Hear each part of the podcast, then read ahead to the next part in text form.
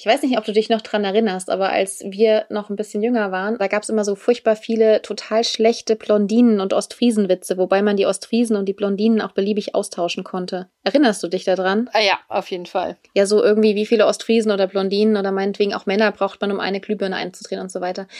Ja, aber eigentlich ist die essentielle Frage, wie viele Stunden braucht man, um eine Dreiviertelstunde Podcast aufzunehmen? Definitiv viereinhalb. Ja. Aber es könnte vielleicht auch daran liegen, dass wir erst nach drei Stunden das Mikro einschalten. Es könnte auch damit zu tun haben, dass wir bei jeder Aufnahmepause, wo wir uns was zu trinken holen, irgendwie danach wieder eine halbe Stunde über private Dinge und über äh, andere Pferdethemen quatschen. Aber gut. Das kommt dazu. Wir müssen einfach wirklich dieses Ding mal durchlaufen lassen. Ja, und dann machen wir das als fünf Stunden Sonderedition dieser, dieses Podcasts, oder was? Wenn ihr mal nicht einschlafen könnt, dann könnt ihr sieben Stunden lang unser Gequatsche hören. Fantastisch. Ich weiß ja nicht, wer daran Interesse hat, aber ich glaube, beim Einschlafen hilft es ganz bestimmt.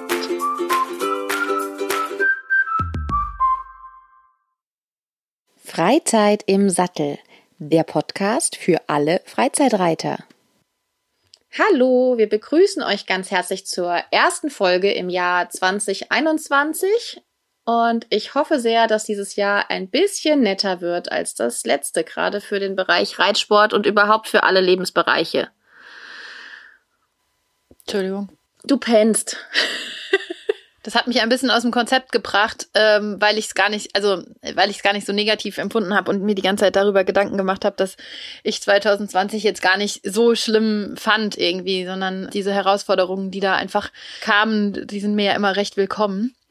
Und äh, deswegen muss ich sagen, also das war natürlich schon irgendwie ein krasses Jahr und es war bestimmt für viele auch irgendwie nicht schön, aber ich bin einfach niemand, der sich da so drauf fokussiert, weißt du? Ja, verstehe ich total. Man will auch nicht die ganze Zeit drüber nachdenken, gell? So ging mir das die letzten Wochen auch. Also man versucht dann trotzdem irgendwie an die positiven Dinge zu denken oder äh, ich weiß auch nicht, aber ich manchmal hat es mich schon ziemlich runtergezogen. Ging dir das nicht auch so, dass du man, an manchen Tagen gedacht hast, boah, ich kann das Wort Corona einfach nicht mehr hören? Nee, gar nicht also wenn ich merke, dass mich was runterzieht, dann überlege ich mir, warum das jetzt einfach nicht sinnvoll ist, mich davon runterziehen zu lassen. Und äh, wenn ich das nicht ändern kann, also entweder kann ich was ändern und kann es anpacken und dann mache ich das auch, oder ich versuche halt einfach den besten Weg für mich da zu finden. Und das waren halt ganz viele Dinge, die ich nicht ändern kann. Also gut, Turniere, ich meine, klar, wenn jemand jetzt gewöhnt ist, den ganzen Sommer über Turniere zu reiten, dann ist es ein starker Einschnitt, aber das hat mich jetzt auch nicht so betroffen. Und zu den schlimmsten Zeiten standen wir halt auch noch in einem Stall, wo die Einschränkungen nicht so krass waren wie in anderen Stellen. Also das, ich bin irgendwie immer ganz gut so durchgekommen und konnte mich mit den Sachen immer ganz gut arrangieren. Also auch jetzt damit, dass wir so um 21 Uhr zu Hause sein müssen, habe ich erst gedacht, das wäre total schwierig für mich, weil ich halt ja wirklich eigentlich immer bis um 10 im Stall war, wenn das ging. Und jetzt bin ich halt einfach nur noch bis um 20 vor 9 und dann ist es auch okay. Also ich, ich weiß nicht, ich bin da einfach ich gehe da anders mit um. Ich nehme das dann als Herausforderung und äh, suche mir meinen Weg, wie ich dann da wiederum das Beste draus machen kann. Ja, ich denke, also so psychologisch gesehen ist das natürlich schon der beste Weg, dass man einfach sagt, okay, ich kann es jetzt gerade nicht ändern und jetzt muss ich für mich da irgendwie die beste Lösung finden. Ich glaube, solange es einem irgendwie einigermaßen gut geht, man selber gesund ist und auch wirtschaftlich irgendwie gut dasteht, ist es wahrscheinlich auch gut zu machen. Bei mir war das auch okay. Also ich kann mich da jetzt auch gar nicht schlimm beklagen. Ich glaube, dass es viele Leute gibt, denen es in den letzten Monaten deutlich schlechter ging irgendwie als mir jetzt persönlich. Aber du hast ja sowieso, also für dich war ja 2020 sowieso auch aus anderen Gründen kein so ganz einfaches Jahr, vor allem die letzten Wochen. Und ich finde es super, dass du dich bereit erklärt hast, ähm, trotzdem jetzt darüber zu reden, was sich bei dir geändert hat und wie das gekommen ist, dass du ähm, jetzt äh, schon wieder neue Pferdemama geworden bist. Möchtest du uns das kurz erzählen? Ja, gerne. Ähm, also leider ist vor fünf Wochen meine Tante ganz plötzlich verstorben und ähm, die hat eben dort auch gewohnt, wo auch meine Pferde stehen. Wir haben da eben einen kleinen eigenen Stall und sie hat eben unter anderem das alles organisiert. Also sie war auch für mich einfach in den ganzen Jahren immer der Ansprechpartner. Also meine Mutter ist ja schon vor mehr als zehn Jahren gestorben und seitdem war eigentlich meine Tante immer so der Mensch, den ich um alles, äh, bei allem um Rat fragen konnte. Und ja, und die ist jetzt sehr plötzlich weggebrochen und hat mir eben unter anderem auch ein Pferd hinterlassen. Nicht nur ein Pferd, sondern auch noch eine Kuh und zwei Hunde und ein paar Hühner, die ich aber alle inzwischen gut vermitteln konnte. Und der Eddie ist jetzt ähm, bei mir oder also steht immer noch da, wo er vorher stand, aber gehört jetzt eben auch zu meiner Pferdefamilie. Dann erzähl mal ein bisschen was über den Eddie. Sag mal, wer der Eddie so ist. ja, also er ist ein Württemberger. Ähm, er ist jetzt 20 Jahre, beziehungsweise im neuen Jahr als äh, ehemaliges Turnierpferd dann natürlich schon 21. Und ähm, er ist ungefähr so ein Meter 81. Gemessen haben wir ihn nicht, aber so wurde uns das damals gesagt. Er ist jetzt seit insgesamt sieben Jahren bei uns und meine Tante hatte ihn eigentlich gekauft, weil sie halt früher sehr viel geritten ist. Also sie ist ähm, sehr hoch Dressur geritten und hat dann irgendwann gemerkt, dass sie halt nicht mehr ganz so fit ist, ist dann mal Fahrrad gefahren und hat festgestellt, dass das irgendwie so gar nichts für sie und hat dann beschlossen, sie kauft sich wieder ein Pferd. Und das war auch eine sehr, sehr gute Entscheidung. Wir haben ihn heute genau sieben Jahre. Ähm, wir haben ihn zwischen den Jahren ausprobiert und er stand da eigentlich im tiefsten Nirgendwo, war schon zwei Jahre dort auf Koppel, weil er ähm, eine Verletzung hatte und war dann aber wieder fit und wurde wirklich die ganze Zeit vorher nicht geritten. Und ich bin ihn dann da ähm, Probe geritten und da hatte er den ersten Tag wieder einen Sattel drauf und er war total klasse und ich mag ja eh diese großen Pferde total gerne. Ja, und dann haben wir ihn oder hat sie ihn gekauft und ich habe ihn auch die ganze Zeit immer mitgemacht und ähm, eigentlich wollte ich gerne mit ihm ins Gelände gehen und meine Tante wollte Dressur reiten, aber leider hat der Eddie da ähm, ja, äh, nicht so große Lust drauf auf das Gelände reiten. Und so musste ich dann durch mit ihm dann auch ein bisschen in der Halle zu, zu arbeiten. Und das war aber auch immer sehr schön. Was macht er denn im Gelände? Der geht einfach nicht raus. Also der, also er ist in der Halle eines der zuverlässigsten Pferde, die ich jemals kennengelernt habe. Ich habe den zeitweise abends nach der Arbeit um neun Uhr geritten, wo ich genau wusste, vor morgen früh um sieben kommt hier keiner. Also wenn ich im Dreck gelegen hätte, hätte mich äh, erst am nächsten Morgen jemand gefunden. Da habe ich mir nicht eine Sekunde Gedanken darüber gemacht, weil er einfach total brav war und ähm, da waren, war ein Feld nebendran und da sind teilweise die Rehe gegen die Hallennetze ähm, gesprungen. Da hat er nichts gemacht, aber sobald man mit ihm vom Hof runter möchte, ähm, dreht er komplett am Rad. Also der spinnt dann einfach, ja, hampelt nur rum und ist also wirklich so, dass meine Tante große Schwierigkeiten hatte, die eine sehr, sehr gute Reiterin ist, ähm, das zu kontrollieren. Und wir haben das dann auch mal eine Zeit lang ausprobiert, so dass also einer dann die Longe gehalten hat und einer ist geritten. Und dann haben wir es auch geschafft, mal so kleinere Runden um die vier Ecken zu gehen. Aber er hat halt immer sehr, sehr deutlich gemacht, dass es nichts ist, was er gerne tut. Und also es hätte sehr, sehr, sehr lange gedauert, bis man ihn am langen Zügel irgendwie im Schritt ins Gelände hätte reiten können. Und da haben wir dann irgendwann einfach auch den Elan verloren. Und man muss ja auch ein Pferd nicht dazu irgendwas zwingen. Ja, das kann ich aber verstehen. Also wenn es jetzt, ähm, wenn jetzt dein Herz daran gehangen hätte, mit ihm ins Gelände zu gehen und du hättest dir die Zeit über mehrere Monate genommen, ähm, vielleicht hättet ihr das Problem ja irgendwann lösen können. Ja, der kannte es halt einfach nicht. Er kommt halt aus einem Turnierstall von Züchtern, die eben sehr, sehr viele Pferde hatten und ähm, man merkt, dass er sehr gut ausgebildet ist. Man merkt auch, dass er einfach in seinem ganzen Leben keine schlechten Erfahrungen gemacht hat. Also er wurde weder gequält noch irgendwie zu früh angeritten oder sonst irgendwas. Es ist einfach ein gesundes, großes Pferd und das Ausreiten kannte er halt einfach nicht. Und er ist halt so wie meine Freundin immer sagt, ein Warmblöd. Also der ist halt im Gegensatz zu meinen beiden anderen auch einfach nicht so schnell im Lernen. Und klar, also wenn wir da jetzt wirklich viel Zeit reingesteckt hätten, dann wäre das sicherlich auch irgendwann gegangen. Aber der braucht unheimlich schnell, bis er äh, unheimlich, unheimlich lange, bis er sich an neue Situationen gewöhnt oder unheimlich lange, um Dinge zu lernen. Und wir hatten damals tatsächlich geplant, dass mein Freund eben mitkommt und wir dann daran arbeiten, er nebenher läuft. Ähm, aber dann hat meine Tante sich auch entschieden, dass wir ihn nach Hause holen und in den Offenstall stellen bei uns daheim. Und ja, dann hatte sich das auch erledigt und da hat er jetzt ein sehr gutes Leben und ich mache da ja immer so ein bisschen auf unserem kleinen Reitplatz was mit ihm.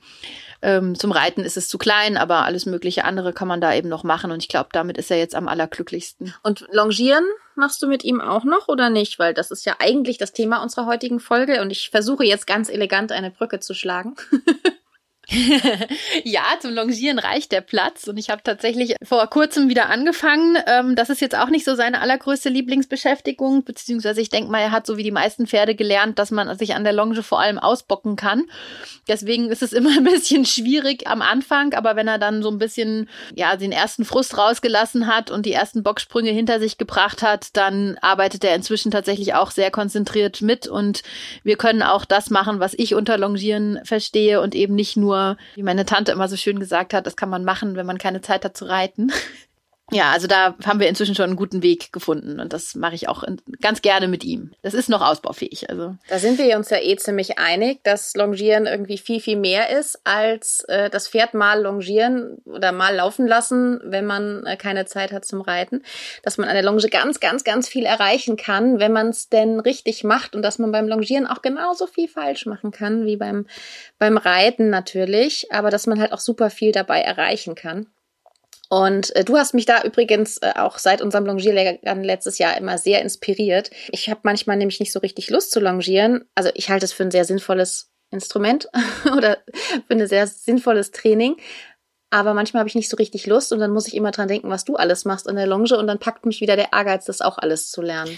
Ja, ich denke halt, also man hört das ja sehr, sehr häufig, oh, Longieren ist doch langweilig oder auch Longieren ist nicht gut für die Pferde, nicht gut für die Beine. Und das stimmt sicherlich alles, wenn man es halt nicht richtig macht. Oder also ich lasse auch mal ein Pferd am Halfter einfach traben, ne, um diesmal zu bewegen oder dass sie sich mal ein bisschen irgendwie einfach die Beine vertreten können. Das finde ich absolut in Ordnung. Das ist aber nicht die Art von Longieren, die ich verstehe, sondern äh, bei uns heißt es dann immer Schleudern. Was ich gar nicht zulasse, ist das Rumbocken an der Longe. Ich finde, das können sie machen, wenn sie frei sind. Ähm, dadurch, dass unsere Pferde aber ja auch alle so viel draußen sind, haben die das auch nicht so nötig, würde ich jetzt mal sagen. Aber ja, wenn man es halt richtig macht und wenn man es halt auch ein bisschen gelernt hat, dann kann man halt unheimlich viel machen und dann ist es zum einen natürlich nicht mehr schädlich und zum anderen auch nicht mehr langweilig. Ja, also mein Pony, das bockt schon ein bisschen an der Longe, aber nicht immer, sondern nur, wenn sie besonders gut drauf ist. Dann halt so beim ersten Galopp macht sie so ein, zwei Hüpfer und äh, ehrlich gesagt finde ich das immer eher lustig und freue mich immer, dass meine alte Dame so gut drauf ist. Findest du das jetzt nicht gut oder meinst du, das müsste ich jetzt unterbinden? Nee, das ist ja vollkommen in Ordnung. Und solange du das ja auch aktiv erlaubst, ähm, ist es ja genauso wie unterm Reiter. Ich finde das ja auch lustig, wenn das Pony mal einen Freudenhüpfer unterm Sattel macht. Solange das mich nicht irgendwie in Wohnungsnot bringt oder so, dann äh, ist es ja alles kein Thema. Also ich, äh, was ich halt gar nicht mag, ist so dieses, man läuft mit dem Pferd irgendwie auf den Reitplatz, dann führt man es irgendwie mit Ach und Krach fünf Minuten Schritt, äh, lässt die Longe raus und das Pferd schießt erstmal los und bockt erstmal los und es ist einfach kein Halten möglich. Also das mag ich gar nicht, weil es ist halt einfach eine sinnvolle Art zu arbeiten oder es kann eine sinnvolle Art zu arbeiten sein. Und dazu gehört aber eben auch, dass ich immer die Kontrolle habe. Und Kontrolle haben heißt ja letztendlich auch, dass man mal zulassen kann, dass das Pferd einen Bocksprung macht. Ja, das ist mir auch wichtig. Also mir ist es schon wichtig, dass ich das, was das Pferd da macht, ähm, irgendwie unter Kontrolle habe und dass es mir jetzt nicht davon stürmt oder sowas. Also ich mache das ja aber auf unserem Reitplatz sogar so, dass ich mir auch so einen bestimmten Bereich abzäune, damit es quasi eine äußere Umrandung gibt, weil wir keinen Roundpen haben. Und das ist mir schon wichtig natürlich. Und also ähm, das macht, also bei mir ist es wirklich so, dass sie quasi jetzt beim ersten Galopp, die ersten zwei Galoppsprünge manchmal so kleine Hüpfer macht und das ist halt einfach total goldig. Und das ist überhaupt nicht unkontrolliert. Sie zieht mir da nicht die Longe aus der Hand oder irgendwas. Und von daher klingt das ja so, als könnte sie das ruhig weiterhin machen. Absolut. Also da muss ja auch jeder so sein persönliches Agreement finden mit seinem Pferd. Und ich denke, das kommt halt auch immer auf das Pferd an. Wenn ich jetzt einen Vierjährigen habe, der noch relativ unerzogen ist, dann muss ich natürlich alles unterbinden, was mich in Gefahr bringt. Also zum Beispiel auch so dieses Bocken und Treten in meine Richtung, das strafe ich auch. Also wenn ein Pferd in meine Richtung auskeilt, ähm, dann treibe ich auf jeden Fall nach und schick's vorwärts und zeige ihm, dass ich das nicht möchte. Wenn es aber außen auf seiner Linie in die Luft springt, ist es ja schon auch in Ordnung. Ich finde halt nur wirklich dieses unkontrollierte Losschießen, das ist nicht nur nicht sinnvoll aus Trainingssicht, sondern es ist halt auch wirklich im Zweifelsfalle für die Beine gefährlich, gerade auf dieser recht engen Kreisbahn, dass sie sich dann eben doch mal verletzen, dass sie wegrutschen oder so und alleine dafür möchte ich halt immer die Kontrolle haben. Aber jetzt ist es ja so, ähm, ich erinnere mich da sehr gut an das andere Pony, was ich öfter mal reite und longiere von meiner Freundin, dass das, als es zu uns kam, so richtig, richtig Probleme hatte mit der Balance und überhaupt nicht in der Lage war, zum Beispiel auf dem Zirkel korrekt zu galoppieren. Also die konnte nicht ruhig auf dem Zirkel mit Innenstellungen, wie man das gerne hätte, galoppieren. Und die ist einfach im Galopp völlig unkoordiniert immer losgeschossen. Aber das kann ich ja in dem Moment dann auch nicht bestrafen, weil sie ist, sie düst ja jetzt nicht los, weil sie irgendwie Lust hat auf ein Wettrennen, sondern weil sie einfach die Balance nicht halten kann. Da braucht es ja dann auch irgendwie den richtigen Blick jetzt dafür warum macht das Pferd das jetzt? Düst das jetzt los? Ist das jetzt eine Unart oder kann es gerade einfach nicht anders auf das, was ich von ihm erwarte, quasi reagieren. Wenn es nicht ruhig und versammelt oder ähm, zumindest losgelassen galoppieren kann, dann ja, ist es halt auch wieder eine ganz andere Ausgangssituation, oder? Ja, jein. Also letztendlich wäre meine Reaktion da sowieso immer die gleiche, nämlich egal, ob das Pferd jetzt aus Unwillen oder Ungehorsam losschießt oder ob es aus, ähm, also, also Koordinationsproblemen losschießt, würde ich immer natürlich am Durchparieren dann arbeiten und würde so ein Pferd natürlich immer auch erstmal mehr im Trab arbeiten, also vor allem wenn es die Balance ist natürlich, äh, würde ich dann im, im Trab arbeiten und da halt dieses Gleichgewicht schulen und die Galoppphasen immer kurz halten, damit es eben gar nicht erst so ins Rennen geraten muss. Also dass man wirklich eher am Angaloppieren arbeitet. Und wenn ich ein ungehorsames Pferd habe, würde ich natürlich erst recht ganz, ganz viele Übergänge machen oder so ein ungestümes Pferd, würde ich ganz viele Übergänge machen, dass es eben auch nicht ins Rennen kommt. Also selbst wenn man den Unterschied gerade nicht erkennt, glaube ich, ist es gar nicht so schlimm, wenn man eben darauf reagiert, indem man dann die Galoppreprisen immer wieder kurz hält und dadurch eben eine Kontrolle herstellt oder eben auch eine Balance. Ja. Ich habe ähm, mir gerade überlegt, dass wir doch vielleicht auf unserer Webseite einen Blogbeitrag schreiben könnten zum Longieren. Und wir haben doch so viele Fotos und auch Videos, ähm, wo wir longieren. Und vielleicht können wir ja da mal ein paar Sachen bereitstellen. Also auf unserer Webseite freizeitimsattel.de. Äh, und wir würden dann natürlich auf unserem Instagram-Account äh, Freizeit im Sattel und auf unserer Facebook-Seite auch darauf verlinken. Und vielleicht können wir euch ja da mal ein paar Sachen ähm, einfach mal so zeigen, wie wir das machen. Jetzt nicht, weil wir die super mega Vollprofis sind. Ähm, okay, wir kennen uns schon ein bisschen aus am Longieren, denke ich, vor allem die Julia. Aber ähm, einfach, um auch mal so ein bisschen vielleicht auch zu sensibilisieren für bestimmte Dinge, wann ein Pferd losgelassen ist oder wann es Takt reinläuft oder sowas. Können wir ja mal gucken, ob wir sowas hinkriegen. Sehr, sehr gerne. Das ist eine sehr gute Idee. Ja, du wolltest ja schon länger mal Longiervideos auch für YouTube machen. Vielleicht kriegen wir das ja auch mal hin, weil es ja schon dein Herzensthema. Ja, auf jeden Fall. Und da kam tatsächlich Corona dazwischen. Das war ja gerade so die Anfangszeit, wo wir darüber gesprochen haben. So parallel auch mit der Idee für den Podcast war ja auch die Idee mit Videos. Aber das ließ sich dann halt nicht mehr so gut umsetzen, weil äh, dafür muss man ja dann doch längere Zeit auch gemeinsam aktiv sein. Und da habe ich aber auf jeden Fall große Lust, alles auch mal ein bisschen zu zeigen und auch mal zum Beispiel eine Longierabzeichenprüfung zu zeigen, um auch ein bisschen Mut und Motivation zu geben, das zu machen, weil das ist ja auch eine schöne Sache. Du kannst ja vielleicht von deiner mal ein bisschen erzählen. Ja, ist schon wieder ein bisschen her. Ähm, wir haben ja beide im November nochmal Longierabzeichen gemacht und ich habe das Vierer Longierabzeichen gemacht. Das ist quasi, ich sag immer so ein bisschen wie eine Art Dressur an der Longe. Ist natürlich nicht so exakt vergleichbar, aber ein paar der Lektionen, also zum Beispiel Tritte und Sprünge verlängern oder ähm, Antraben aus dem Halten, Angaloppieren aus dem Schritt, sind ja schon Lektionen, die in der Art Dressur drin vorkommen. Und das habe ich halt mit meinem 22-jährigen alten Schimmelpony, die Madonna, habe ich diese ähm, Prüfung noch gemacht und wir haben da eine ganze Weile für trainiert und ich hatte da auch einfach riesig Bock drauf, um einfach mal zu gucken. Ehrlich gesagt hatte ich einfach Ehrgeiz, weil mir letztes Jahr der Prüfer beim Fünferabzeichen gesagt hat, die könnte nie im Leben in Vierer gehen, weil so ein altes Pony kann ja keine Tritte verlängern und dann war mein Ehrgeiz geweckt. Und, und wie ging's aus dieses Jahr? Die Julia will, dass ich, dass ich erzähle, dass ich ähm, eine 8,0 gekriegt habe, worüber ich mich natürlich sehr freue. Ja. Ähm, mein Pony war auch ganz toll an dem Tag und ich bin ein bisschen stolz, weil das tatsächlich bisher die beste Note ist, die ich jemals in meiner reiterlichen und äh, Pferdemenschen-Karriere irgendwie hingekriegt habe. Und natürlich freue ich mich da mega drüber und es hat alles wirklich gut geklappt und mein Pony kann das auch alles. Also auch bei alten Ponys darf man da nicht aufgeben und ich habe sie natürlich jetzt nicht getriezt und, und habe sie gezwungen oder sonst irgendwas, sondern sie hat echt richtig motiviert und mit Spaß hatte ich den Eindruck mitgearbeitet. Und von daher ist es, glaube ich, ein tolles Ergebnis für uns beide. Auf jeden Fall. Und ich glaube, ohne dieses Ziel, dass du dann gesagt hättest, ich will das machen, also letztendlich ist es ja letztes Jahr schon aus dem, dem LA5 heraus entstanden, dass du ja natürlich gesagt hast, okay, das war jetzt irgendwie cool und ich will das LA4 auch noch machen. Und es war ja auch im Gespräch, dass du es gar nicht mit deinem eigenen Pferd machst, aber ich finde es immer noch so klasse, dass du es letztendlich mit der Madonna gemacht hast.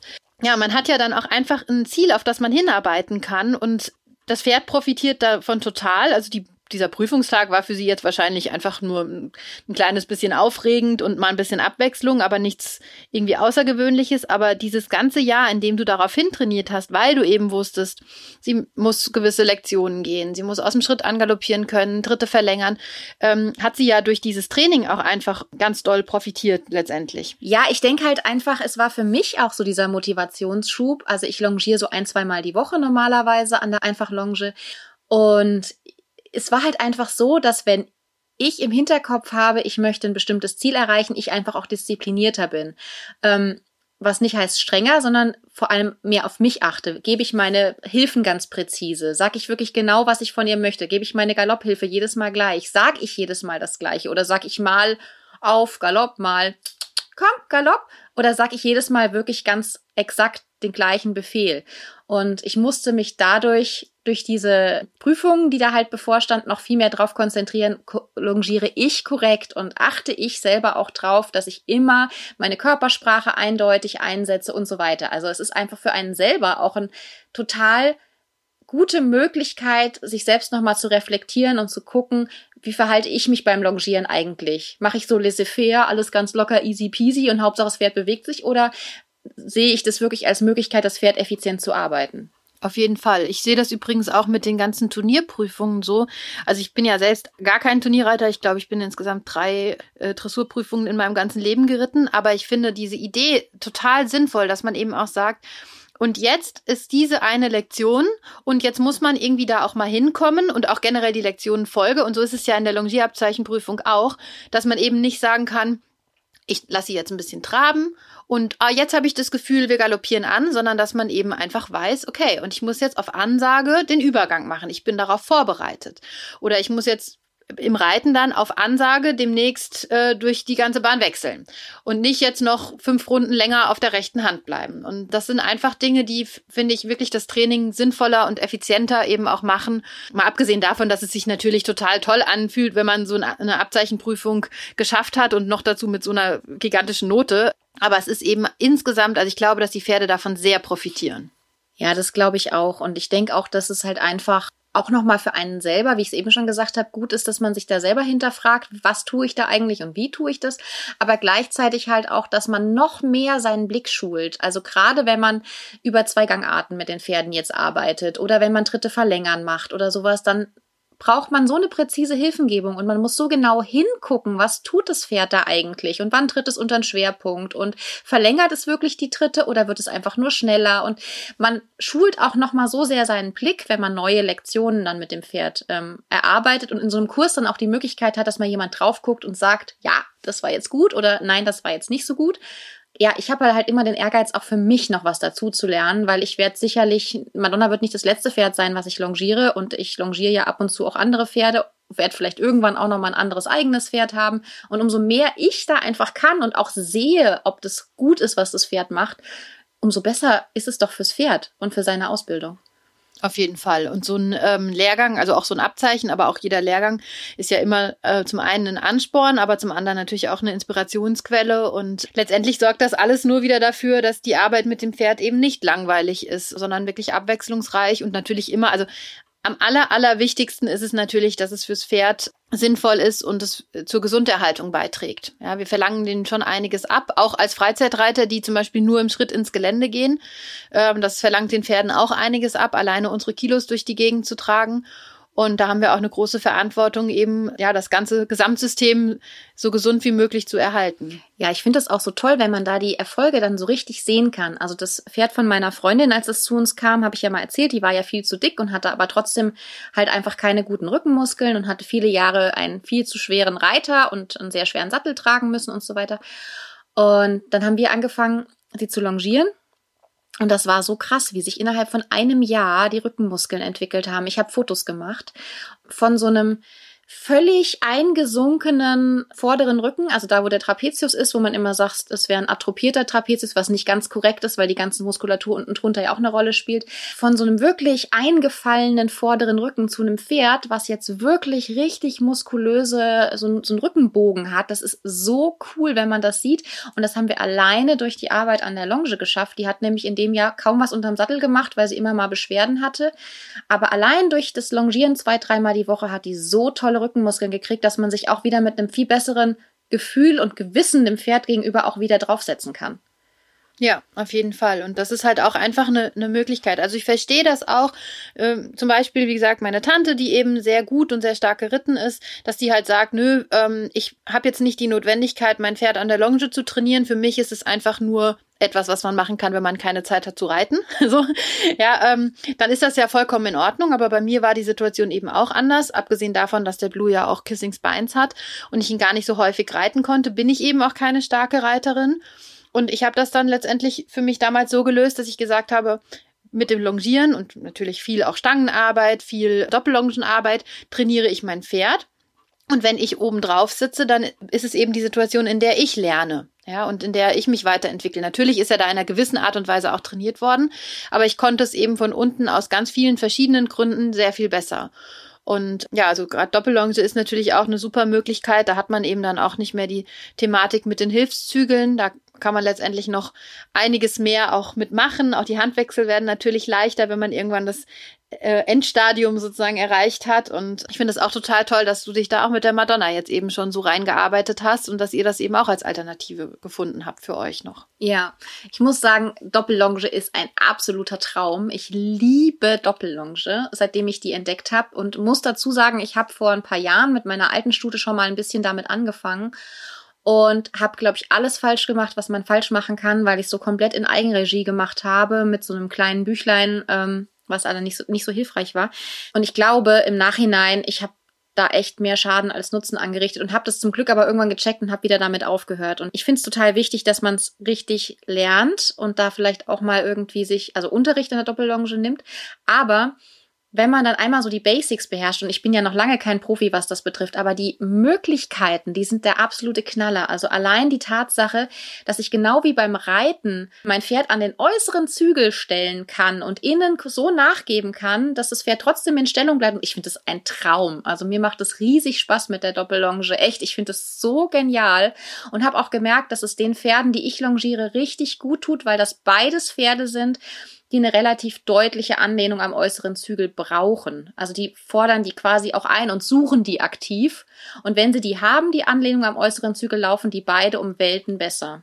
Ich glaube, wir müssen noch mal eine komplette Folge über die Doppellonge machen, weil da gibt's ja auch wirklich so viel noch zu sagen, weil man eben doch einige andere Möglichkeiten noch hat. Ich hatte gerade vor kurzem jetzt wieder ein Gespräch mit einer jungen Frau, die mir gesagt hat, dass ihr Pferd sich an der Einfachlonge äh, immer losreißt und sie glaubt, dass man es mit der Doppellonge besser unter Kontrolle hat. Da habe ich äh, wirklich deutliche Schnappatmung bekommen, weil die absolute Grundvoraussetzung ist eben, dass das Pferd an der Einfachlonge vollkommen kontrollierbar und gut ausgebildet ist. Vorher würde ich nie mit der Doppellonge starten. Ich habe tatsächlich als Kind eine Erfahrung gemacht, wo sich unser Pony dann einfach mal eingewickelt hatte. Es war Gott sei Dank ein sehr nervenstarkes kleines Shetland-Pony. Und ich denke, da gibt es so viel zu sagen, so darüber hinaus, dass wir da vielleicht einfach wirklich irgendwann nochmal eine ganze Folge dazu aufnehmen werden, oder? Auf jeden Fall, denke ich auch. Also ich habe da auch so diesen Horror immer im Kopf, dass ein Pferd an der Doppellonge einfach mal losprescht und man dann verzweifelt versucht, das Ding festzuhalten und das Pferd sich halt einfach mal den Kopf dann so auf die Brust zieht, dass man die Nackenwirbel oder die, die ähm, Halswirbel schon knacken hört quasi. Also man hat da halt auch einfach ein recht mächtiges Instrument in der Hand an der Doppellonge. Das darf man einfach nie vergessen, dass das einfach auch sehr, ähm, ja, dass man da sehr viel Kraft auf das Pferd auswirken kann. Aber es ist halt auch ein ganz, ganz tolles Instrument. Und ja, von daher machen wir auf jeden Fall gerne nochmal eine eigene Folge nur zur Doppellonge, finde ich super. Ja, und man muss immer daran denken, dass man alleine durch die Länge der, der Longen, auch bei der Einfachlonge schon einen sehr, sehr großen Hebel hat und eine sehr große Krafteinwirkung. Und ich verstehe diese Argumente gegen das Longieren auf Gebiss auch absolut. Also man braucht auch da eine ganz feine Hand. Man muss immer daran denken, am Ende des Tages möchte man sein Pferd ja dann auch wieder fein reiten.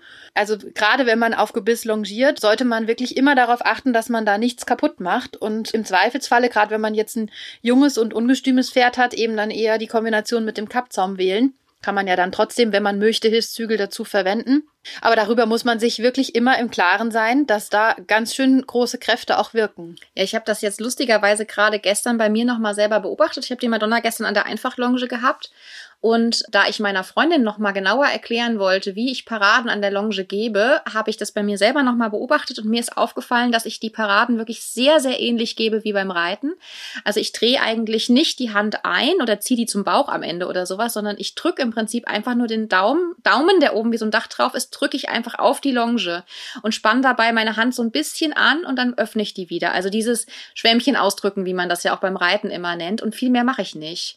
Und es kommt so gut an trotzdem beim Pferd. Und die Pferde, die einem halt so über die Schulter nach außen wegstürmen, weil sie einfach noch nicht ausbalanciert sind, für die würde ich sowieso immer gucken, dass man irgendwie eine äußere Begrenzung schafft. Ähm, also wir machen das immer so, dass wir bei uns auf dem Reitplatz, der nicht irgendwelchen Maßstäben getreu gebaut ist, einfach mit vier Stäben und Litze ein Viereck einzäunen. Und in so einem Viereck kann man wunderbar dann auf dem Zirkel quasi longieren und das Pferd hat aber eine äußere Begrenzung.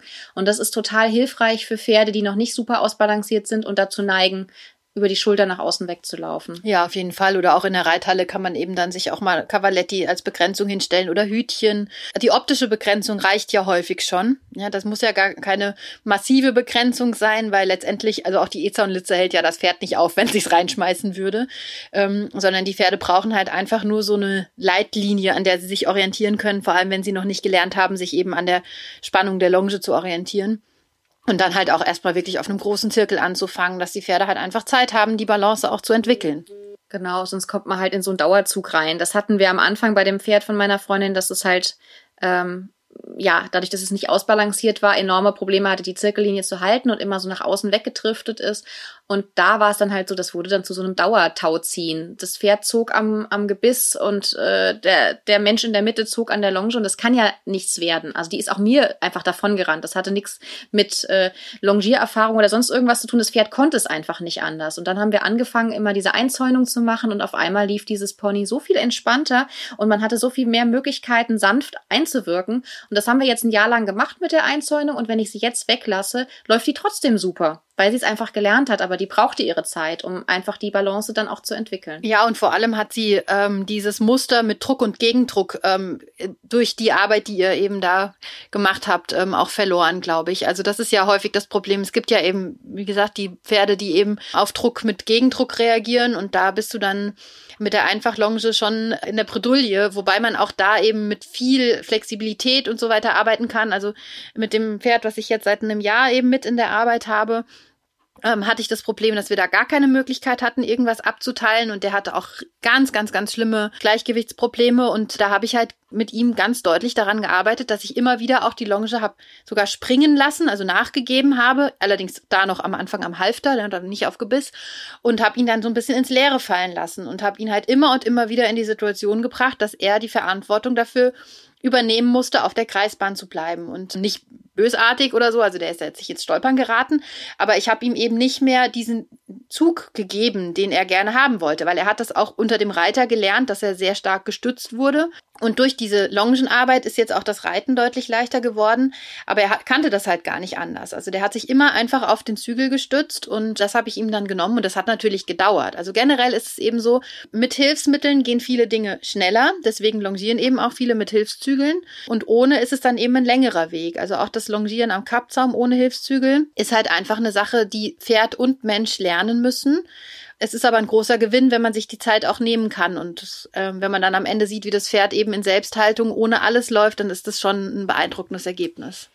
Wir haben ja jetzt ein paar Mal gesagt, dass Longieren eigentlich überhaupt nicht langweilig ist und total sinnvoll und so, aber ganz ehrlich, ich fand früher Longieren so mega langweilig, dass ich dabei immer über mein Telefon, Headset telefoniert habe. Und mit mit irgendwelchen Freunden gequatscht habe und immer nur zwischendurch meinem Pony dann mal einen Befehl zugerufen habe, weil ich echt das nicht darauf klarkam, eine halbe, dreiviertel Stunde darum zu stehen und nichts zu tun zu haben. Da habe ich aber auch Longieren als Bewegen begriffen und habe einfach nicht mit dem Pferd gearbeitet, sondern habe das Pferd irgendwas machen lassen. Glaube ich. Und was machst du jetzt anders? Mm, ich bin einfach viel mehr bei dem Pferd. Ich gucke viel genauer hin was das Pferd tut. Ich bin viel konzentrierter und ich begleite das Pferd wirklich durch alle Lektionen. Und ich bin einfach viel abwechslungsreicher. Ich mache nicht mehr nur stumpf Schritt, Trab, Galopp und dann auf der anderen Seite auch Schritt, Trab, Galopp, sondern ich gucke einfach, dass ich so arbeite, dass auch dem Pferd nicht langweilig wird. Mhm. Welche Lektionen ähm, macht ihr denn so zum Beispiel? Also ich mache zum Beispiel nach der Lösungsphase, in der ich wirklich ähm, mehrere Runden Trab und Galopp gemacht habe, mache ich ähm, ganz viele Übergänge. Also entweder Schritt Trab, Trab Galopp oder auch Schritt Galopp oder Halten, tra Antraben, weil das ja auch schon so erste versammelte Lektionen sind. Und äh, also super viele Übergänge, so manchmal alle halbe Zirkelrunde, eine neue Gangart, was das Pferd ja auch wachsam hält und aufmerksam hält. Und auch halt Tempowechsel zwischendurch. Also mal Tritte verlängern, Sprünge verlängern. Also einfach schauen, dass man nicht mehrere Runden das Gleiche macht mhm. im gleichen Tempo. Also ich muss sagen, ich finde es auch immer sehr luxuriös, wenn ich nicht in einem Longierzirkel longieren muss, sondern halt das Ganze auf einem Reitplatz zum Beispiel machen kann. Ähm, weil man kann ja zum Beispiel auch den Zirkel verlagern. Also gerade dieses dritte Verlängern funktioniert ja auch sehr gut, wenn man dabei eben ein paar Meter geradeaus gehen kann. Ich glaube, das ist ja beim äh, LA4 bei dir jetzt auch in der Prüfung so drin gewesen, ja, dass man den Zirkel verlagert und dabei die dritte verlängert. Ja, genau, genau. Also man muss einfach neben dem Pferd ein paar Meter herlaufen und in der Zeit ver längert es die dritte und dann hat, ist man auf einem neuen Zirkel, dann muss man da einmal rum und dann muss man auf den alten Zirkel wieder zurück und macht dabei wieder dritte verlängern. Mhm. Ja, und das kann man ja so oder so machen. Ne? Also man kann ja den Zirkel auch verlagern, ohne die dritte zu verlängern, aber es äh, macht es eben doch mal sinnvoll. Genau, und Zirkel verkleinern und vergrößern mache ich inzwischen auch total gerne. Das habe ich früher gar nicht gemacht. Muss auch dazu sagen, dass das ja auch eine fortgeschrittene Lektion ist und dass es für die Pferde ja auch nicht einfach ist, auf so einem engen Zirkel zu laufen. Aber ähm, wenn man das mal nur so für ein, zwei Runden macht, dann kann man das durchaus, glaube ich, auch von einem Pferd ähm, verlangen, was noch nicht so gut trainiert ist, dass man einfach so ein, zwei Schlaufen die Longe kürzer nimmt und das Pferd sich so ein bisschen reinholt im Trab und dann auch genauso sanft dann auch wieder raus laufen lässt, indem man die Longe durch die Finger rutschen lässt, wie auch immer. Die letzte kleine Schlaufe, also mit der Peitschenhand rausgibt, das ist dann die größte Kunst, wenn man es nicht springen lässt. Aber ich muss sagen, ich also ich finde gar nicht, dass das so eine fortgeschrittene Lektion ist. Es kommt ganz darauf an, wie stark man den Zirkel verkleinert. Also klar, wenn ich dann am Ende irgendwie auf einer 8 Meter Wolte longiere, dann ist es schon sehr schwierig für das Pferd, vor allem in den höheren Gangarten. Ähm, ich nutze es aber total gerne, wenn ich ein Anlehnungsproblem habe. Also wenn mir die Longe immer wieder durchhängt dann lasse ich gerade mal das Pferd so einen, einen, halben oder einen Meter den Zirkel verkleinern und wieder vergrößern und wieder verkleinern und wieder vergrößern. Und wenn man das ein paar Mal gemacht hat, dann hat man halt ganz leicht auch eine bessere Anlehnung.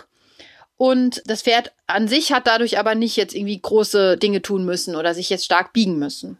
Ich longiere etwa auf einem 16 Meter Zirkel und wenn ich dann verkleinere, dann kann ich natürlich nicht beliebig viel verkleinern. Dann muss ich natürlich schon gucken, dass das Pferd trotzdem noch vernünftig äh, laufen kann, ohne jetzt permanent quasi äh, so eine vier Meter Longe zu haben oder so. Mhm, mh. Ja, du hast halt auch immer, wenn du es korrekt machst, einen äh, deutlichen Peitscheneinsatz. Also wir haben jetzt noch gar nicht so äh, über die Bedeutung der Peitsche gesprochen, aber die ist eben wieder treibende Schenkel. Und wenn man den Zirkel korrekt vergrößert, und das ist ja eigentlich immer das Wichtigere, also auch beim Reiten ist ja das Zirkel verkleinern, eigentlich immer nur die Vorstufe vom Zirkel vergrößern.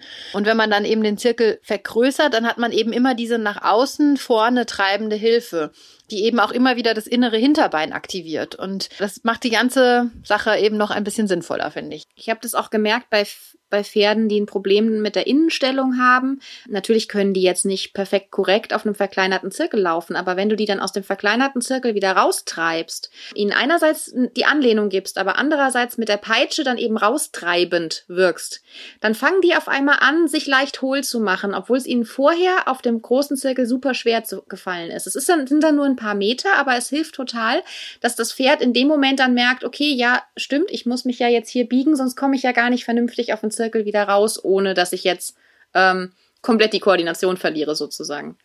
Ja, absolut. Und diese differenzierten Peitschenhilfen, die sind ja eh ähm, einfach eine Sache, die man auch also als Mensch natürlich lernen muss, aber die auch die Pferde lernen müssen. Also viele kennen ja immer Peitsche nur für vorwärts, aber dass man eben auch die heraustreibende Peitschenhilfe an der Schulter oder auf Gurtlage eben dann auch als, als biegende Hilfe auch einsetzen kann, das ist ja dann schon die etwas höhere Kunst. Aber das setzt eben auch wieder einfach ein gewisses Training voraus und das ist halt alles auch eine Entwicklung. Ja, man kann sich ja zum Beispiel hinstellen und mit der Peitsche versuchen, äh, leere Dosen von einem, einer Mauer runterzuschlagen. Wobei ich sagen muss, ich kann das bis heute nicht. Aber was ich ganz gut kann, ist ähm, bei unserem Eisentürchen, das hat so mehrere Streben, also auf mehreren Höhen quasi so eine Metallstrebe, dass ich da schon präzise dann gucke, welche ich treffe. Also treffe ich die oberste, die mittlere, die untere. Also in welcher Höhe touchiere ich dann quasi hinterher auch das Pferdebein. Ja. Also was ich auch gerne longiere, sind Wolken. Da kann man auch sehr groß und sehr einfach anfangen, dass man wirklich nur mal das Pferd auf einer Seite mal zwei Meter vom, vom von der Zirkellinie so rum ähm, dann eben runterholt und einfach eine, eine vergrößerte Wolte gehen lässt und irgendwann kann man halt dahin kommen, dass man das Pferd dann wirklich durch die Zirkelmitte gehen lässt in der Wolte und dann eben wieder geradeaus. Also wie beim Reiten hat man eben auch dort einmal die stärkere Biegung und danach wieder eben das geradeaus und dadurch eben auch immer wieder ein bisschen eine Aktivierung der Hinterhand. Was ich noch richtig gut finde, ist die Arbeit mit Stangen. Also wir haben uns da ja vor einer Weile mal so Ikea-Töpfchen gekauft, als, damit wir Bodenricks aus unseren Stangen machen können, die wir auch alle selber gebaut haben. Die haben wir im Baumarkt, haben wir einfach Holzstangen geholt und selbst bemalt und so. Und was ich richtig cool finde an der Stangenarbeit, ist, dass du da richtig gut dran sehen kannst, wie koordiniert das Pferd auch ist und wie taktrein das Pferd läuft. Also gerade den Takt kann man damit ja super trainieren, aber ähm, Madonna zum Beispiel, die ziemlich gut koordiniert ist in ihrer Bewegungsabfolge. Wenn ich der Stangen hinlege, dann passen die eigentlich immer. Also sie passt immer gut auf. Es kann natürlich auch mal passieren, dass sie sich verkalkuliert, aber in der Regel läuft sie immer passend über die Stangen. Während das Pony von meiner Freundin, was ja tatsächlich Probleme mit dem Takt und mit der Koordination hatte am Anfang, die ist über die Stangen regelrecht drüber gefallen, jedes Mal. Und da mussten wir dann ganz, ganz langsam anfangen mit einer Stange, nur auf dem Boden liegend und dann zwei Stangen und so weiter, dass die dann irgendwie mal ein Gefühl dafür kriegt, wie muss ich eigentlich meine Füße setzen, damit es passt. Und natürlich haben wir da auch mit den Abständen variiert, damit es genau zu ihr passt und haben rausgefunden, was für sie die optimale Breite ist und so weiter. Aber trotzdem musste dieses Pferd erstmal lernen, überhaupt ja, sich so zu koordinieren, dass es über diese Stangen drüber kommt. Auf jeden Fall. Und das trainiert natürlich die Bauch- und damit die Rückenmuskulatur auch immer noch mal zusätzlich. Du hast jetzt schon die Ikea-Töpfchen erwähnt. Die sind natürlich super. Ähm, wichtig ist, dass die Stangen halt immer in irgendeiner Form fixiert werden, dass die Pferde eben nicht drauftreten und äh, dann sich dabei die Sehne zerstören können. Also drauftreten, dann rollt die Stange weg und dann ist das nicht so gut für die Sehnen. Ich habe auch eine andere Eigenbaukreation, würde ich es mal nennen, wo die Stangen dann noch ein bisschen weiter, also ein bisschen tiefer liegen, aber auch fixiert sind. Das können wir eigentlich auch mal mit in den Blog dann reinschreiben, ähm, Bilder dazu stellen. Also das ist ganz schnell selbst gebaut und auch einfach nur mit Holz aus dem Baumarkt. Ähm, das, da gibt's ganz viele tolle Ideen, wie man das auch machen kann. Ja, ohne dass man da jetzt Mords Geld für ausgeben muss, weil gerade diese ganzen Sachen, die man da im Laden so kaufen kann, ich finde die immer alle ganz schön happig. Also allein diese Plastikklötze, wo man irgendwie eine Stange drauflegen kann, die sind schon so kostenintensiv, wenn du dir mehr als zwei kaufen willst oder so. Mhm. Dass es sich da auch echt lohnt, einfach mal selber aktiv zu werden und sich was selbst zu bauen.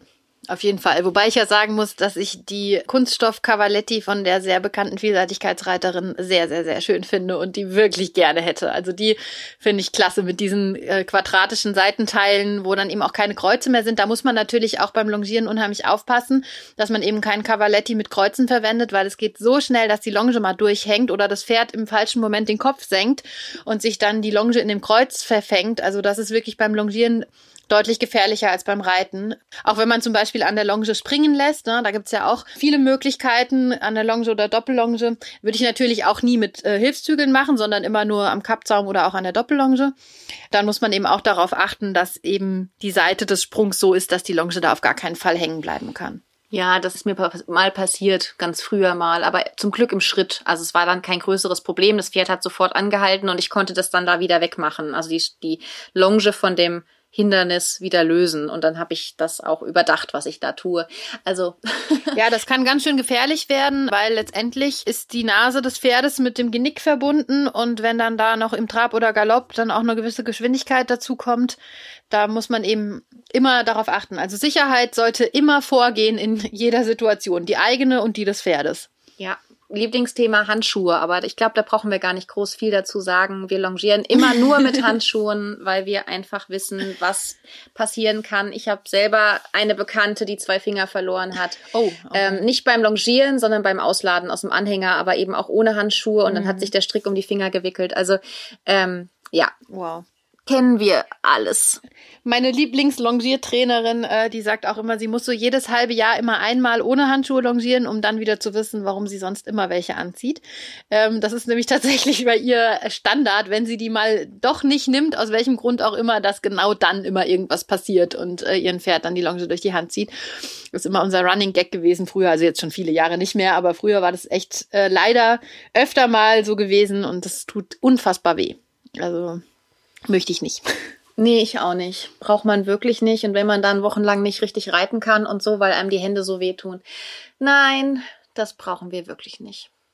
Ja, jetzt sind wir ja schon ganz schön tief auch in Details irgendwie eingestiegen, also in echte Probleme, die beim Longieren so auftreten können. Vielleicht sollten wir ganz kurz noch ein bisschen allgemeiner sagen, welche Ausrüstung wir beim Longieren benutzen. Also ich bin da ja sehr an dir oder auch eben an den ähm, an der klassischen Ausbildung orientiert.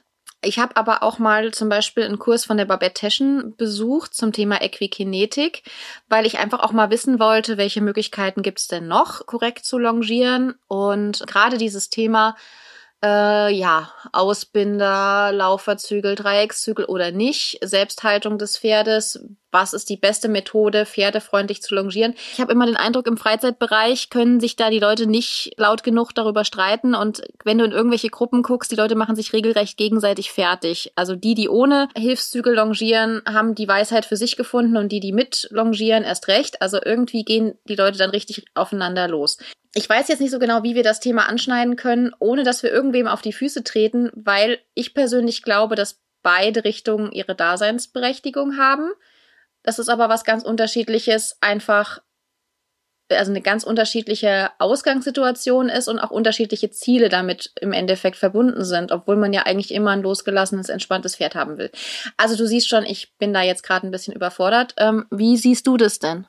Also ich finde, das kann man ganz einfach sehen. Und zwar ähm, als allererstes kommt ja die Frage, warum longiert man überhaupt? Und also ich finde diese ganze Debatte über Ausbinder oder Nicht-Ausbinder, ehrlich gesagt, ja, ziemlich fürchterlich, weil am Ende des Tages geht es eben nicht darum, was man benutzt, sondern dass das Pferd gut läuft. Und das ist genau wie mit der Reitweise. Ein Pferd kann in jeder Reitweise gut oder schlecht laufen und es kann gut oder schlecht trainiert werden. Es kann davon gesund bleiben oder krank werden. Und genauso ist es auch beim Longieren wenn man die Ausbinder schlecht verschnallt oder falsch verschnallt oder zu, vor allem auch zu eng verschnallt, dann kann es dem Pferd schaden. Wenn man es richtig macht, kann es aber auch helfen.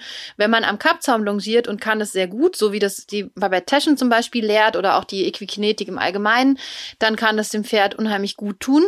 Wenn man das aber nicht ähm, kann und was ja auch beim Longieren vor allem sehr wichtig ist, wenn man es nicht sieht, ja, also beim Longieren hat man ja nicht das Gefühl wie beim Reiten, sondern man hat eben in allererster Linie den Blick auf das Pferd und muss auch sehen, ob das Pferd korrekt läuft. Und wenn man eben nicht in diese Richtung arbeitet, aus welchem Grund auch immer, dann kann man einem Pferd mit dem Kappzaum auch sehr großen Schaden zufügen, wenn sie halt einfach die ganze Zeit auf der Vorhand latschen. Also deswegen finde ich es eigentlich viel wichtiger, erstmal zu fragen, warum longiert man überhaupt? Also warum longierst du zum Beispiel die Madonna? Ja, die Madonna longiere ich vor allem, weil sie am Anfang, als ich sie gekauft habe, so ein richtiger äh, Spannrückengänger war. Die kannte halt Kopf hoch, Rücken fest und Vollgas. Und dann habe ich sie als allererstes mit ähm, Dreieckszügeln longiert, mit lang verschnallten Dreieckszügeln, um ihr so ein bisschen den Weg vorwärts, abwärts zu zeigen, damit sie einfach mal lernt, den Halsmuskel, den Rückenmuskel einfach alles locker fallen zu lassen und eben nicht permanent mit einem Unterhaltsmuskel da gegen das Gebiss und zu arbeiten. Und damit sie das erstmal ohne mich mit dem Reitergewicht in dem ohnehin verspannten Rücken eben lernt. Deswegen habe ich mit ihr überhaupt angefangen zu longieren. Und dann habe ich das natürlich im Laufe der Zeit mehr verfeinert. Aber was ich halt einfach schon erlebt habe, ähm, und ich sehe das ähnlich wie du, ist, dass man einfach die richtigen Grundlagen beherrschen muss oder beziehungsweise einen Blick dafür entwickeln muss, wie das Pferd läuft, ob das Pferd gut läuft oder nicht und welche Unterstützung das Pferd an der Longe braucht. Ich habe nämlich sowohl ähm, bei Pferden, die mit Ausbindern oder Lauferzügeln oder was auch immer longiert wurden, als auch bei Pferden, die ohne longiert wurden, schon so viel Grausiges gesehen, dass ich nur gedacht habe, also, also es, man kann halt wirklich, wie du gesagt hast, auch mit beiden Methoden ähm, unheimlich viel falsch machen. Und man kann mit beiden Methoden auch dem Pferd schaden, denke ich. Auf jeden Fall. Ich meine, das, was du jetzt beschrieben hast, war ja dann auch wirklich der Einsatz der Longe zur Korrektur. Das heißt, in dem Fall von der Muskulatur. Man kann natürlich auch eine Verhaltenskorrektur an der Longe machen, eben auch mit einer gewissen Distanz zum Pferd. Das ist ja auch immer zu einen natürlich für das Pferd leichter ohne Reitergewicht. Es ist aber zum anderen auch für den Menschen sicherer, wenn man jetzt auf einem sehr verrittenen oder verkorksten Pferd eben nicht gleich drauf sitzen muss, ja, und mit ihm schon mal eine, eine Grundsituation erarbeiten kann. Meistens geht das ja Hand in Hand. Also Pferde, die Verhaltensprobleme haben, haben ja selten eine perfekte Muskulatur oder einen perfekten Trainingszustand. Ähm, Jungpferdeausbildung ist natürlich auch ein Thema, dass man dem Pferd überhaupt erstmal die korrekten Bewegungsabläufe beibringen möchte. Ähm, und ähm, ich finde es auch immer wichtig im Sinne der Abwechslung im Training, ja, dass man eben nicht nur immer das Gleiche macht. Ähm, Jetzt weiß ich gerade nicht mehr, was ich sagen wollte, verdammt. Ich wollte auf irgendwas hinaus. was hast du zuletzt gesagt? ich habe gesagt, dass man mit beiden verschiedenen Trainingsweisen viel falsch machen kann. Ähm, das war so mein Fazit. Ja, ach so genau. Ähm, also auf jeden Fall kommt es halt auch beim Longieren immer auf eine Hilfengebung an. Und ich glaube, ähm, dieses negative Bild im Hinblick auf die Ausbinder ist auch deshalb entstanden, weil es mit Ausbildern, Ausbindern wesentlich leichter ist, schlecht zu longieren als ohne weil man es weniger sieht. Also wenn man ein Pferd so richtig schön zusammenknebelt oder vielleicht auch wirklich noch mit diesen klassischen einfachen Ausbindern, die man noch aus diesen alten Reitschulen kennt, ähm, wenn man das dann einfach dahin bindet, dann sieht es auf den ersten Blick so aus, wie man sich das halt vorstellt. Also jemand, der einen Blick für die Bewegung des Pferdes hat, sieht natürlich sofort, dass der Rücken durchgedrückt ist und die Hinterbeine irgendwo nach hinten rausfliegen. Aber jemand, der eben das nicht geschult hat, sieht ein Pferd, was die Nase dort hält, wo es sie halten sollte. Und das ist natürlich mit dem Ausbinder leichter, sich da zu, zu beschummeln. Das ist mit einem Kappzaum jetzt zum Beispiel nicht ganz so einfach, weil die Pferde dann im Zweifelsfalle den Kopf einfach in den Himmel heben. Das heißt, diese Argumente gegen die Ausbinder kommen halt auch wirklich oft aus diesem Bereich, wo die Ausbinder schlecht eingesetzt sind. Jetzt longieren wir ja beide mit Ausbindern in vielen Fällen. Also ich muss sagen, ich mache eigentlich alles, je nach Bedarf, je nachdem, was gerade auch mein Ziel ist äh, in der Phase. Aber ähm, wir longieren ja doch regelmäßiger auch mit Ausbindern. Und da ist es ja für uns eben wichtig, dem Pferd auch die Anlehnung zu bieten, was man jetzt an einem Kappzaum sehr schwer erlernen kann. Also das ähm, genau. Ja. Das wollte ich auch gerade noch, wollte ich auch gerade noch sagen, weil das war nämlich bei uns ja damals auch das Thema. Ich hatte ja ähm, beim Fünfer Longierabzeichen damals die Trainerin gefragt, warum man denn nicht genauso auch ohne ähm, Ausbinder das Pferd an der Longe trainieren kann. Dann sagte sie, na ja, natürlich kann man das und man kann das Pferd natürlich auch ähm, so korrekt ausbilden, wenn es lernt, dann in Selbsthaltung zu gehen und in Stellung und so weiter. Aber wenn man später drauf sitzen will und möchte, dass das Pferd an den Zügel herantritt, ähm, und das gar nicht gelernt hat, sich an den Zügel und ans Gebiss anzulehnen, was es ja nur mit Hilfszügeln tun kann, weil das kann ja, wenn es am Kappsaum läuft, nicht lernen, sich an ein Gebiss heranzudehnen. Wenn man das Pferd ähm, aber später dann so reiten möchte mit Anlehnung am Gebiss, dann sollte man eigentlich auch an der Longe das entsprechend auch schon vorbereitet haben. Und das war mir eigentlich persönlich ähm, eine sehr schlüssige Erklärung. Ich finde, das ist ein ganz wichtiger Punkt. Also du kannst halt jetzt auch nicht zum Beispiel ein Pferd nehmen, was jetzt, ähm, egal welchen Ausbildungsstand das jetzt hat, äh, auch wenn es top ausgebildet ist, und kannst es einfach an die Longe hängen oder an einen Kappzaum, sagen wir mal komplett ohne Hilfszügel, an einen Kappzaum hängen und erwarten, dass das Pferd auf der Zirkellinie perfekt nach innen gebogen in Selbsthaltung läuft. Geht einfach nicht. Nee, das muss genauso lernen der Schritt dahin zu einem Pferd, was das in Selbsthaltung ohne Hilfszügel und so weiter kann, was ja das Ziel ist auch der Equikinetik und was ein, ein tolles und super wichtiges Ziel ist. Es ist ja fürs Pferd eine wahnsinnige Leistung, so zu laufen und das muss es ja genauso kleinschrittig lernen wie auch hohe Dressurlektionen. Auf jeden Fall. Die Equikinetik hat übrigens einen riesen Vorteil. Die Gassen, die da gelegt werden, übernehmen eine ganz, ganz wichtige Aufgabe in dem Training. Also das, was wir jetzt an der Einfachlonge ohne weitere Hilfsmittel, also nur mit Hilfszügeln, aber eben ohne weitere Hilfsmittel, aktiv selbst äh, tun müssen, nämlich einstellen, nachgeben, dem Pferd ähm, so viel Freiheit geben, dass es die Balance selbst finden kann und muss, aber eben auch wiederum so viel Führung, dass es die Kreislinie hält, das übernehmen die Gassen. Und sobald die Pferde gelernt haben, dass sie eben immer durch diese Gassen gehen sollen, und das lernen die in der Regel relativ schnell, hat man immer wieder dieses Wechselspiel aus diesem annehmen in, der in der offenen Ecke und diesem nachgeben in der Gasse, wo es ein Stückchen geradeaus geht, dann wird wieder angenommen, wieder nachgegeben. Und dadurch hat man also wirklich auch für ungeübte Longenführer die Möglichkeit, ein Pferd sehr sinnvoll und sehr aktiv zu longieren. Okay, ich glaube, jetzt haben wir echt viele Themen aus dem Bereich der großen Longierwelt angesprochen. Ähm, ich glaube, wir müssen echt noch mal ein paar andere ähm, Folgen dazu machen. Eine Folge zum Thema Doppellonge, eine Folge zum Thema Stangenarbeit vom Boden aus. Keine Ahnung. Also ich glaube, uns fällt da noch eine ganze Menge dazu ein. Ähm, aber für heute reicht's jetzt erstmal und wir gehen jetzt in unsere Empfehlungsecke.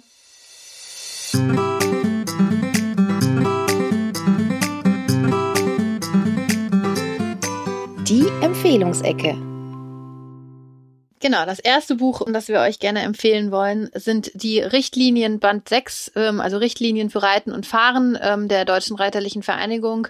Einfach so als Basis, Standardwerk, um eben einmal ja das ganze Hintergrundwissen aus dieser Sicht äh, auf die Dinge nachlesen zu können.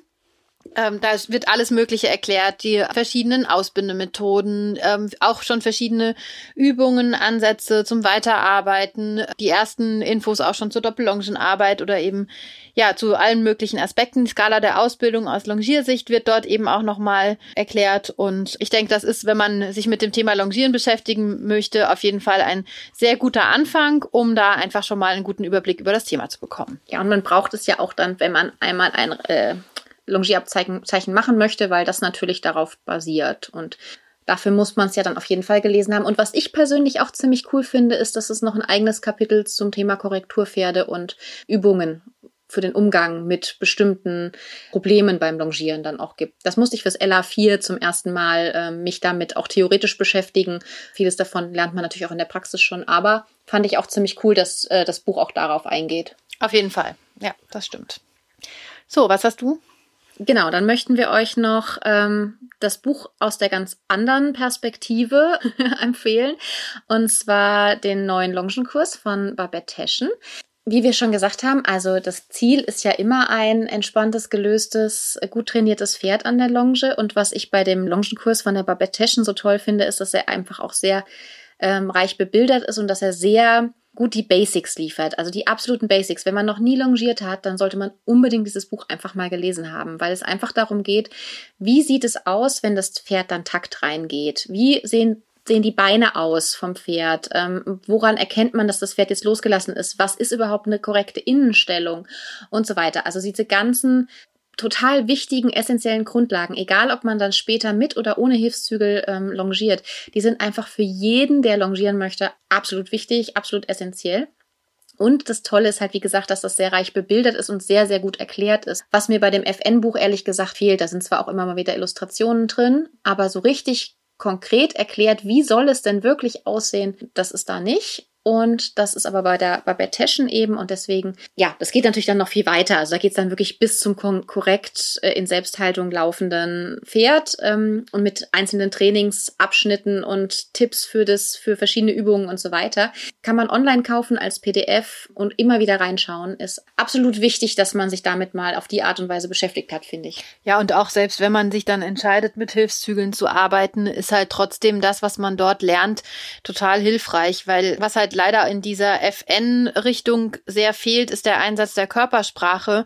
Und das spielt natürlich immer eine sehr, sehr große Rolle. Und ich glaube, es führt auch zu Erfolg oder Misserfolg, ohne dass das vielen bewusst ist. Und sich darüber bewusster zu werden über eine solche Herangehensweise, ist auf jeden Fall immer hilfreich. Also egal, wie man sich am Ende entscheidet, man kann eben gerade theoretisch aus all diesen Quellen sehr, sehr viel mitnehmen und das am Ende zu seiner ganz eigenen Art zu longieren dann zusammenfügen. Wobei ich da neulich mal gelesen habe, wenn man aus zu vielen Quellen sich was eigenes zusammenbaut, dann würde man alles nur halb herzig machen und nix richtig. Ich sehe das ehrlich gesagt ein bisschen anders.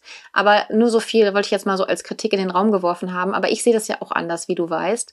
Ähm, und ich glaube, dass man von sehr viel unterschiedlichen Ansätzen auch sehr viel unterschiedliche Dinge, die gut sind für einen selber und sein Pferd mitnehmen kann. Es muss halt am Ende dann wirklich ein vernünftiges Gesamtbild geben. Und ich kann jetzt nicht irgendwie am einen Tag äh, am Kappzaum longieren und versuchen, diese Methode hundertprozentig umzusetzen und am nächsten Tag mache ich die Ausbinder rein und äh, versuche die andere Methode hundertprozentig umzusetzen, sondern es muss halt am Ende wirklich eine eigene Methode mit einer klaren Linie geben. Und also ich habe das für mich wirklich so entwickelt, dass ich eben diese Körpersprache aus dem Horsemanship mitnehme, dass ich auch viel ohne Stimme longiere inzwischen tatsächlich und eher mit Körpersprache und mit der Energie, die man da vielleicht auch selber dann ausstrahlt aber dass es halt trotzdem am Ende dann immer schlüssig ist und eben nicht heute Hü und morgen Hot. Das ist, glaube ich, eher so das, was da kritisiert wird. Ich denke auch, also es braucht für das Pferd, damit das Pferd Vertrauen fassen kann zu, der, zu den Methoden seines Ausbilders, ähm, braucht es eben eine klare Linie, die das Pferd auch verstehen kann. Und es darf halt nicht jeden Tag irgendwie andere Befehle, jeden Tag andere Übungen. Das überfordert so ein Pferd natürlich dann auch irgendwann. Ja, genau. Nee, das sehe ich auf jeden Fall genauso. Und ähm, letztendlich äh, sind ja auch alle Übungen und Lektionen äh, vielleicht manchmal unter einem anderen Namen bekannt, aber letztendlich ist es ja alles kein Hexenwerk und es geht immer wieder um Pferde und die haben immer wieder ähm, doch die gleichen körperlichen Grundvoraussetzungen und ähm, ja, also ob man das Ganze jetzt irgendwie Sidepass oder Schenkelweichen nennt oder so, ändert ja letztendlich nichts daran, dass es eine gute Übung für ein Pferd ist. Wenn sie korrekt ausgeführt wird. Absolut. Ich finde jetzt, das war ein richtig gutes Schlusswort und ich glaube, wir haben das Thema sehr gut angeschnitten und vieles nicht gesagt, was wir vielleicht noch sagen wollen. Aber da kommt halt irgendwann nochmal eine neue Folge zum Thema Longieren. Und für heute reicht's auf jeden Fall. Viel Spaß beim Ausprobieren der Ideen. Wenn ihr Lust habt, schickt uns mal Videos von euren Pferden beim Longieren. Das fände ich persönlich sehr, sehr, sehr interessant, was ihr so macht mit euren auf jeden Fall Vierbeinern. Könnt ihr uns ja gerne mal mailen. Wir freuen uns. Tschüss. Tschüss. Bis dann.